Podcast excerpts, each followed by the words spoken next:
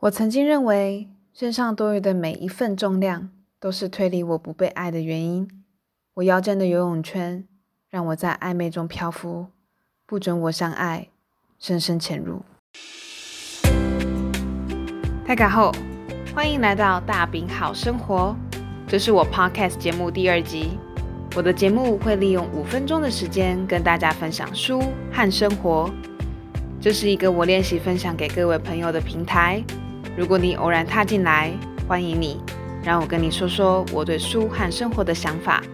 喜欢书的朋友也欢迎去我的 YouTube channel 看看，让我们透过书一起交朋友。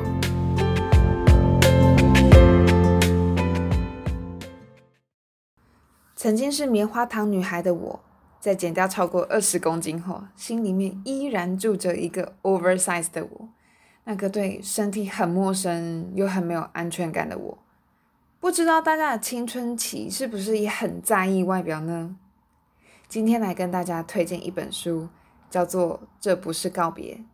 这是一本青少年小说，作者是 Rainbow Rowell。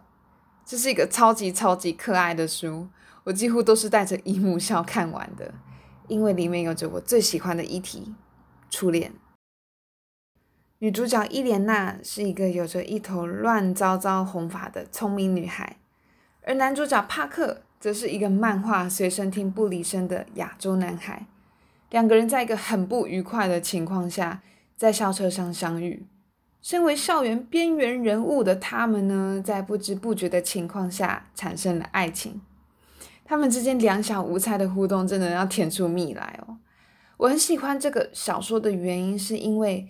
伊莲娜在校园生活中，从别人的眼光看自己身材这件事情，让我很有感触。当然，我不像伊莲娜那样的遭遇。走在走廊上，同学会说：“大号伊莲娜，你怎么这么胖？”很少会碰到同学真的认真跟我讨论我需要减肥这件事，更遑论因为我的身材而取笑我。让我很有感触的部分是。在喜欢上别人之后，会更对自己的身材很没有自信这件事。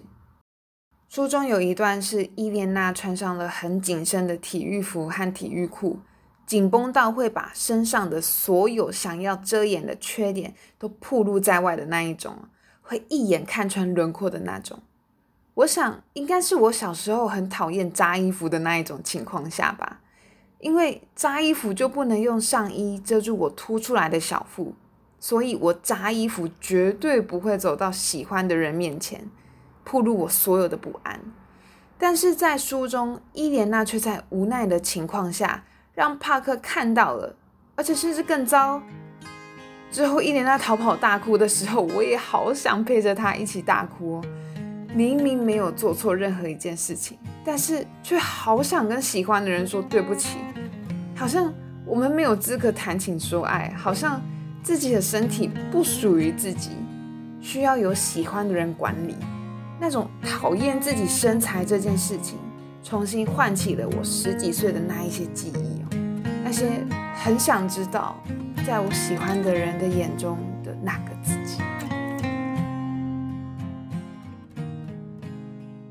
二十几岁的我，渐渐学会从自己眼中看见那个美丽的我，而不是透过我喜欢的人。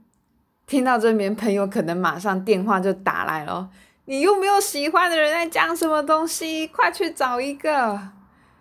但是说真的，对于真正爱上自己，不管是身材，还是我不整齐的牙齿，还是我内心的黑暗面这件事情，还有一段不短的距离。但我会的，我会爱上自己的身体的，爱做的。今天的节目就到这边，在结束之前，我很想问大家，自己是不是也很常透过他人的眼光在看待自己的身体呢？又或者是你已经全然的爱上了自己的身体，爱上了自己呢？我真的很好奇，如果有的话，欢迎写信给我。